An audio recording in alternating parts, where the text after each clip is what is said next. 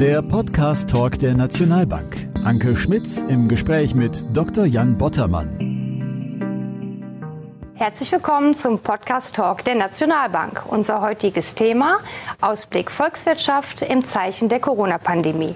Dazu begrüße ich herzlich unseren heutigen Gast, Herrn Dr. Jan Bottermann, Chefvolkswirt der Nationalbank. Herzlich willkommen. Schönen guten Tag, Frau Schmitz. Herr Dr. Bottermann, wir haben in den vergangenen Monaten eine tiefe Krise erlebt. Was meinen Sie, wann diese Krise überwunden sein könnte? Und ist Ihrer Meinung nach die globale Erholung eher U-förmig oder eher V-förmig? Ja, das sind in der Tat zentrale Fragen, die uns natürlich auch mit Blick auf die Kapitalmärkte beschäftigen. Und ähm, ich glaube, um sie zu beantworten, ähm, ist es wichtig, noch mal einen Schritt zurück zu tun und die Anatomie der letzten sechs Monate sich anzuschauen. Die Weltwirtschaft ist ja in eine beispiellose Krise, äh, wirtschaftliche Krise geraten. Und ähm, ich glaube, ganz wichtig ist dabei, sich klarzumachen, dass das ja kein normaler konjunktureller Abschwung war, sondern im Wesentlichen ein staatlich verordnetes Einfrieren des öffentlichen Lebens und damit natürlich auch der Wirtschaft, ähm, um eben die Bevölkerung zu schützen. Und ähm, das hat natürlich diesen beispiellosen Jahrhunderteinbruch der wirtschaftlichen ähm, Entwicklung mit sich gebracht. Wir haben das mal nachgerechnet. Die wirtschaftliche Dynamik ist sogar stärker zurückgegangen, wenn man das zeitbereinigt, als in der Zeit der großen Depression. Ähm, und äh, insofern ist, glaube ich, eine Intuition dafür geschaffen, dass natürlich das Rückführen der Lockdown-Maßnahmen, selbst das vorsichtige Rückführen der Lockdown-Maßnahmen schon enorme Gegenkräfte auf den Plan ruft. Mhm. Und ähm, um mal ein numerisches Beispiel zu nennen, ähm, wir haben äh, in den ersten zwei Quartalen, also im ersten Halbjahr in den USA, ungefähr eine Kontraktion von 12 Prozent. Und man geht also jetzt davon aus, ähm, auch nach den Zahlen, die wir äh, entsprechend vorhalten, dass die Amerikaner schon im dritten Quartal mehr als zwei Drittel dieser Kontraktionseffekte des ersten Halbjahres wieder äh, wettmachen können. Und da ist dann schon die Antwort auf die Frage V oder U. Mhm. Wir sind schon äh, in einer sehr starken V-förmigen Gegenbewegung, ähm, die sich eben daraus speist, dass eben äh, der Lockdown sukzessive zurückgefahren wird. Und natürlich hat die Wirtschaft auch einen gewissen zeitlichen Versatz äh, auf diese Rückführung des Lockdowns, sodass man eben davon ausgehen kann, dass wir wahrscheinlich zum Frühjahr des kommenden Jahres diese V-förmige Gegenbewegung, also eine äußerst starke Gegenbewegung beibehalten werden. Und ähm, das ist im Übrigen auch die Sprache der Frühindikatoren. Ähm, wir verfolgen ja eine Vielzahl von Frühindikatoren für das Euroland und ähm, auch für die USA.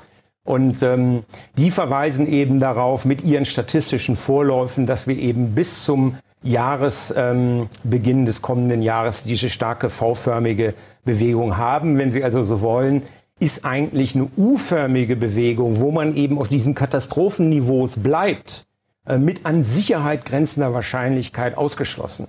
Und deswegen stellen wir uns eigentlich die Frage, wie lange es dann jenseits des äh, ersten Quartals dauern wird, bis man eben wieder das wirtschaftliche Ausgangsniveau vom Vorabend der Corona-Pandemie als vierte Quartal 2019 erreicht haben wird.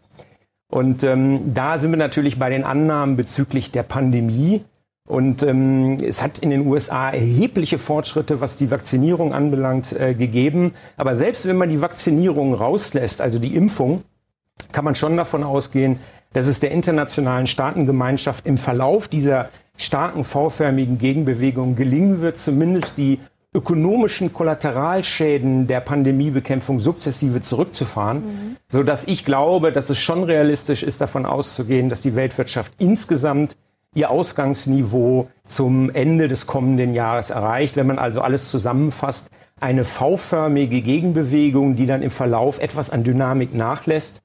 Ähm, insofern ein etwas rechtsschiefes V, aber auf keinen Fall eine U-förmige Bewegung. Das ist also mit den Daten überhaupt nicht kompatibel. Jetzt sprachen Sie gerade schon die großen Volkswirtschaften China und die USA an. Welche Unterschiede im Pandemiezyklus bei den maßgeblichen ähm, Regionen der Welt sehen Sie ja. und wie lassen sich diese Ihrer Meinung nach erklären? Also wenn wir unsere weltwirtschaftlichen Projektionen zusammensetzen, dann schauen wir halt vor allem auf drei Regionen. Das ist eben China und der asiatisch-pazifische mhm. Raum, die Eurozone und die USA. Und ähm, wenn wir diese drei Gruppen ähm, zueinander ins Verhältnis setzen, dann ist natürlich die erste Determinante, wo diese Regionen im Pandemiezyklus stehen, der zeitliche Verlauf. Bekanntermaßen ist ja die Pandemie zunächst in China ausgebrochen, dann nach Europa mhm. übergesprungen und die Amerikaner haben jetzt äh, hinten raus quasi am meisten damit noch zu kämpfen. Jenseits dieser zeitlichen Schiene sehen wir aber auch, dass es schon ähm, Unterschiede gibt in der Effizienz der staatlichen Maßnahmen. Und die Gegenpole, würde ich sagen, sind hier China und die USA. Mhm. Ähm, plakativ könnte man fast sagen, dass die Corona-Pandemie eigentlich wie geschaffen dafür ist, ähm, den Chinesen eben Renommee im Rennen mit den Amerikanern zu verleihen, weil äh, China natürlich als postkommunistisches, zentralstaatliches ähm, Gebilde am ehesten in der Lage ist, äh, eine effiziente und vor allem zentral koordinierte Pandemiebekämpfung durchzuführen. Im Übrigen hat China ein Trendwachstum von sechs Prozent und das hilft natürlich, ähm, dass man diese Krise leichter überwinden kann. China kann immer auf die Wachstumsreserven rekurrieren und Infrastrukturprojekte eben vorziehen, wenn eben die entsprechende Indikation ist. Und überraschenderweise oder erstaunlich oder eindrucksvollerweise hat China die Krise, was die Bruttoinlandsproduktzahlen anbelangt, eigentlich schon hinter sich. China ist im ersten Quartal um rund 10 Prozent eingebrochen. Ähm, bereits im zweiten Quartal war das Wachstum zumindest, was die offiziellen Zahlen anbelangt, äh, oberhalb von 11 Prozent. Äh, und selbst wenn man da vielleicht den einen oder anderen Abstrich macht, kann man eigentlich sagen, dass China die Pandemie schon überwunden hat. Die USA bilden eigentlich den Gegenpol zu China. Äh, die USA haben ja bekannterweise ein ganz anderes Staatsverständnis was natürlich vor allem auf die Bereitstellung von gesundheitlichen Gütern durchschlägt. Das heißt, in den USA ähm, ist auch, sagen wir mal, die Stellung des Individuums ganz anders als in Asien. Und insofern ähm, hat äh, ein dezentraler Staat mit den einzelnen Bundesstaaten sich auch sehr schwer getan, zu einer äh, konzertierten Aktion hinsichtlich der Masken äh, zu kommen. Mittlerweile zeigen ja die empirischen Studien immer deutlicher, dass äh, das Tragen von Masken hochsignifikant mhm. positiv mhm. ist. Und ähm, insofern äh, haben die Amerikaner im Moment am meisten zu kämpfen. Wenn man das jetzt mit dem Null-Szenario vergleicht, also keine Pandemie, ist der ökonomische Schaden in den USA wohl am größten. Aber wir gehen natürlich auch davon aus, dass die Amerikaner lernfähig sind. Ich glaube, alle haben mitbekommen, wie Präsident Trump seine Einschätzung zu Masken verändert hat. Insofern mhm. werden auch die Amerikaner ihr Handling der Krise überprüfen müssen so dass sie perspektivisch eben auch ihre wirtschaftlichen Vorteile als da sind, ein relativ hoher Trendpfad im Wachstum und ähm, eben diese enorme Anpassungsfähigkeit wieder zum Tragen bringen können, so dass wir davon ausgehen, dass die USA mit dem Gros der Weltwirtschaft im kommenden Jahr in etwa abhängig auch vom von der Entwicklung der Frage der Vakzinierung, die Amerikaner sind da relativ weit, dass die dieses Ausgangsniveau wieder erreichen können. Jetzt haben Sie bisher noch gar nichts zur Eurozone gesagt. Wie ist denn da die Lage Ihrer Einschätzung nach? Ja, also in der Eurozone ist es so, dass wir mit Blick auf die Pandemiebekämpfung in der Mitte sind. Deswegen hatte ich ja die beiden Gegenpole äh, gebildet. Also ähm, die Europäer sind bestimmt nicht so rabiat wie die Chinesen. Das hat Gründe eben mit Blick auf den Datenschutz und ähm, man ist eben sicherlich nicht so aufgestellt wie diese äh, zentralstaatliche ähm, Organisation. Ähm, auf der anderen Seite im Vergleich äh, zu den USA ist der wesentliche Vorteil Europas natürlich, dass man ein Gesundheitssystem hat, fußend auf dem staatlichen Verständnis von der Bereitstellung öffentlicher Güter, was für die Breite der Bevölkerung zur Verfügung steht. Und insofern muss man sagen, dass Europa natürlich in absoluten Größen auch hervorragend gerüstet ist, um dieser Pandemie Herr zu werden. Man muss es ja nur mal in den globalen Zusammenhang stellen. Europa ist eine erstrangige ähm, Industrienation, die eben natürlich hohe Ressourcen hat, um eben entsprechend zu agieren. Insofern ähm, gehen wir davon aus, dass Europa hier im Mittelfeld die Pandemie auch meistern wird. Die große Sorge, die man bei der Eurozone aus unserer Sicht hat, ist, dass ähm, wir in Europa eine gewisse ökonomische Fragilität haben. Diese ökonomische Fragilität, die speist sich eben daraus, dass der Wachstumspfad schon allein aufgrund der demografischen Entwicklung schwächer und anfälliger ist, also fragiler. Und das zweite Argument ist eben, dass ähm, Europa sich traditionell eben schwer tut ähm, bei ökonomischen Schocks, weil aus verschiedenen Gründen eben die Anpassungsfähigkeit äh, Europas an ökonomische Veränderungen geringer ausgeprägt ist.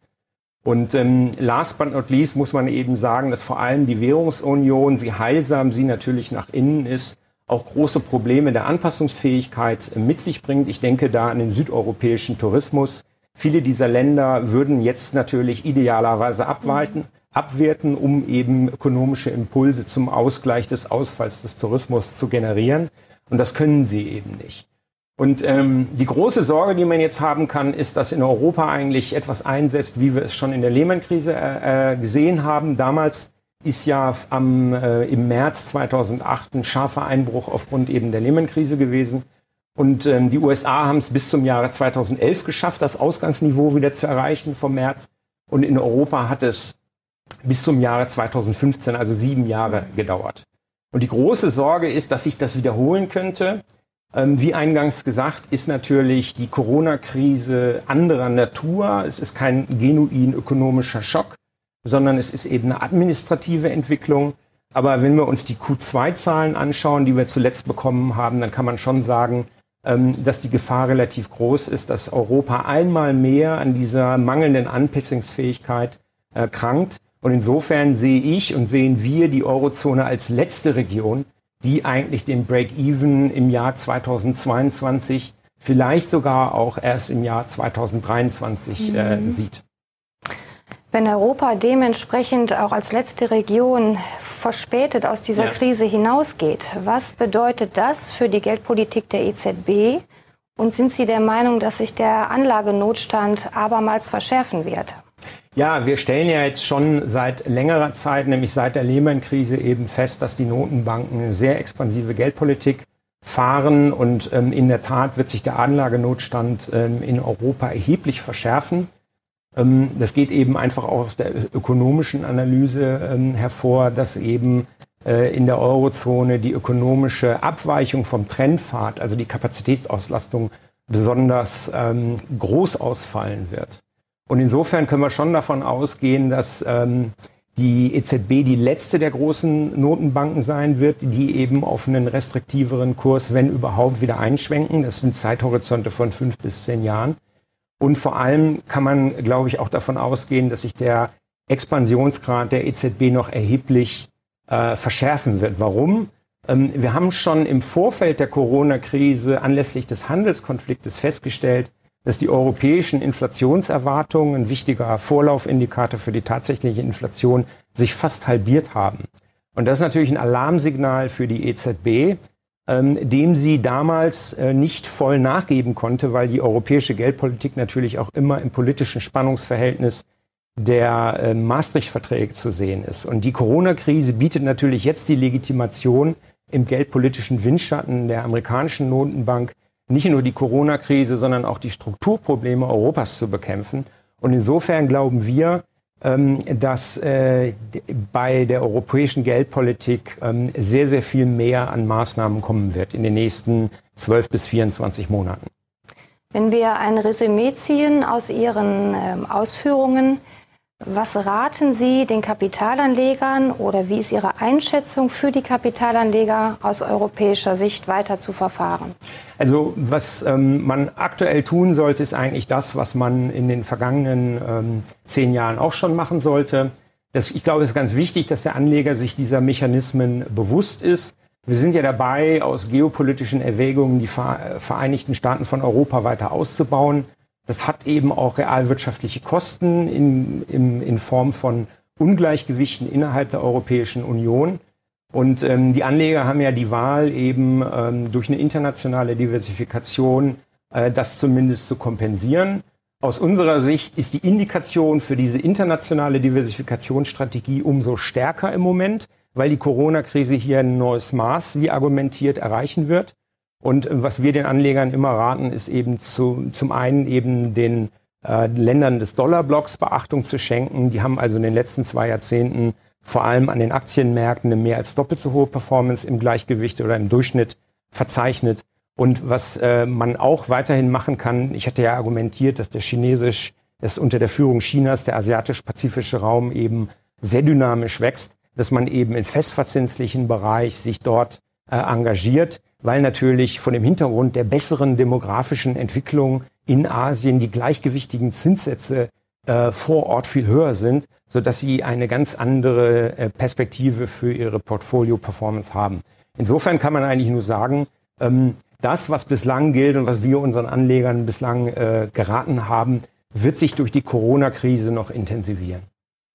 Herr Dr. Bottermann, ich danke Ihnen herzlich für dieses Gespräch und diesen Austausch. Für die interessierten Zuhörer und Zuschauer hoffe ich, dass Sie viele wertvolle Informationen für sich entnehmen konnten. Wir freuen uns auf den nächsten Podcast-Talk der Nationalbank mit Ihnen zusammen. Alles Gute bis dahin. Auf Wiedersehen. Unser Thema beim nächsten Mal Irrtümer bei der Nachfolgeplanung. Abonnieren Sie den Podcast Talk der Nationalbank.